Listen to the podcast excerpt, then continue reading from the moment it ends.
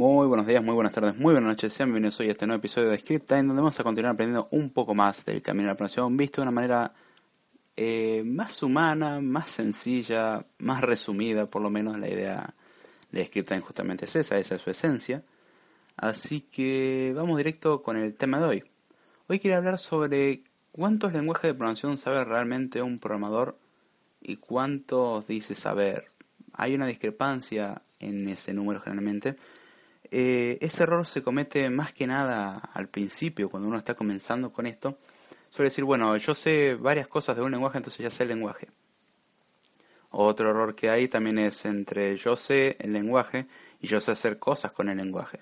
Esa es otra discrepancia más grande y esa es más, eh, es más recurrente, sinceramente, por lo menos la, la, veo incluso en gente que ya tiene cierto tiempo de experiencia y lo veo reflejado, por ejemplo, incluso en preguntas del canal de YouTube Así que vamos a ver si podemos responder eso. Y también esto viene a colación un poco por la pregunta que había hecho un oyente, que ya este sería como el tercer episodio dedicando temas sacados de ese correo electrónico. La verdad que muchas gracias.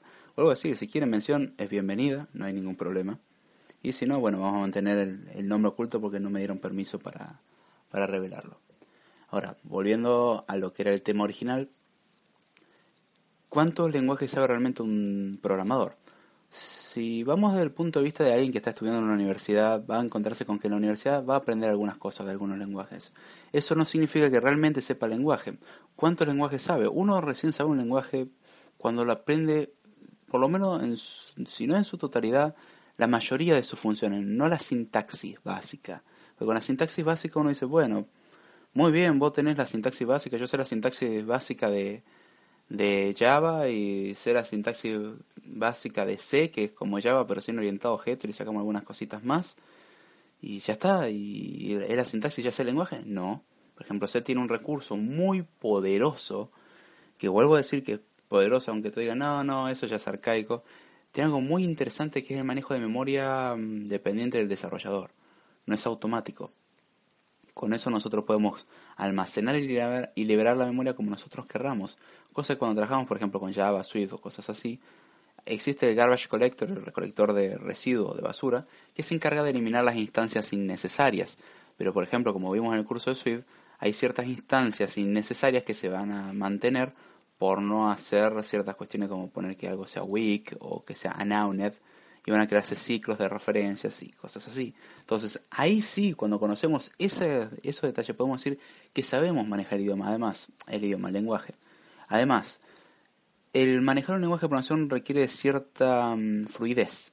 O sea, uno decir, bueno, a ver, tengo que googlear absolutamente todo, hasta la sintaxis básica, no me está revelando que realmente sabes el lenguaje. Sabes algunas nociones del lenguaje, eso sí. Que yo, por ejemplo, en la universidad nosotros nos tocó aprender desde C, eh, pasar por Pascal, que Pascal justamente no puede ser un lenguaje que yo lo sepa, es algo que me tocó así como de oído más o menos, algo manejo, pero es Pascal y no, no puedo decir que lo manejo como un lenguaje.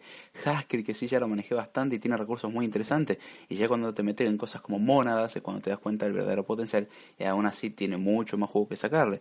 Python, eh, C, C++, C++ muy por encima, eh, Erlang incluso, ese lenguaje tan horrendo y hermoso al mismo tiempo, que la sintaxis es horrible si lo comparamos con la sintaxis recurrente de cualquier otro lenguaje de programación, pero tiene cosas muy interesantes como la concurrencia, es hermoso en ese aspecto. Pero bueno, son distintos lenguajes. ¿Y cuál puedo decir que sé? Bueno, C es un lenguaje que puedo decir que sí, realmente lo, puedo manejar. De ahí a, manejar una librería es cuestión de aprender cómo funciona una librería, pero el lenguaje como tal sí. Eh, Python ya llegó a un punto que lo manejo bastante bien. Swift es un lenguaje que no me enseñaron en la universidad ni me lo van a enseñar nunca. Y me tuve que poner a aprender por mi cuenta y prácticamente me aprendí el lenguaje. Son lenguajes que uno tiene cierta fluidez al manejarlo y que uno tiene que darle mucho tiempo. Aprender un lenguaje, ¿cuánto tiempo toma? Ahí donde viene la pregunta. Un mes, un día, una semana, un año, toda una vida, 10.000 horas, como se suele decir. Eso varía. Generalmente el aprender un lenguaje implica meterse de lleno en el lenguaje. Es decir, aprender en lo posible exclusivamente eso. Meterse y tratar de hacer las cosas con ese lenguaje. No significa que todo lo vamos a hacer con eso, porque hay lenguajes son más idóneos que otros para hacer esa tarea pero hay que meterse y tratar de aprender todo lo posible, no solamente la sintaxis básica, decir, bueno, ya más o menos sé, sino el, ir más a las entrañas, ir más en profundidad. Y eso es algo que veo que no suele suceder. Y otro error que hay, y con esto vamos cerrando, es, y probablemente dedico un episodio entero a explicar el tema, el tema de las librerías o el manejo, por ejemplo, de interfaz gráfica y el manejo del lenguaje. Me pasa mucho con Swift que hacen la pregunta, eh, vos vas a enseñar a usar la interfaz gráfica, cosas con storyboard, cosas así. Yo me remonto a lo que es el título del curso, que es curso de Swift, eh, o aprende Swift desde cero, eh, Swift 3 desde cero justamente, y de aprender Swift. Swift no es la interfaz gráfica, Swift no son storyboards, Swift no es UIKit. Swift es el lenguaje como tal. UIKit utiliza Swift para poder especificar las cosas y parte está programada en Swift, eso es cierto. Pero no podemos decir de que dentro de Swift está UIKit, pero UIKit sí tiene Swift. O sea, el camino va por un lado, no para el otro. No es una doble implicancia, una implicancia simple. El que entiende algo de lógica proposicional básicamente entendió. Entonces, ¿qué es lo que enseña en ese curso, por ejemplo? Solamente el lenguaje. Después el resto de librerías y cosas a manejar son cosas aparte. Eso se verá más adelante. Pero por ahora solamente el lenguaje. Y ahí es donde no hay que confundirse.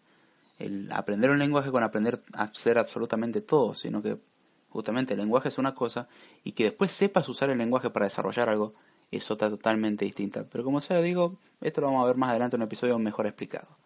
Así con esto vamos cerrando el episodio y espero que les haya gustado. No se olviden de comentar, compartir, suscribirse, dejar corazón o me gusta según la plataforma en la que estemos.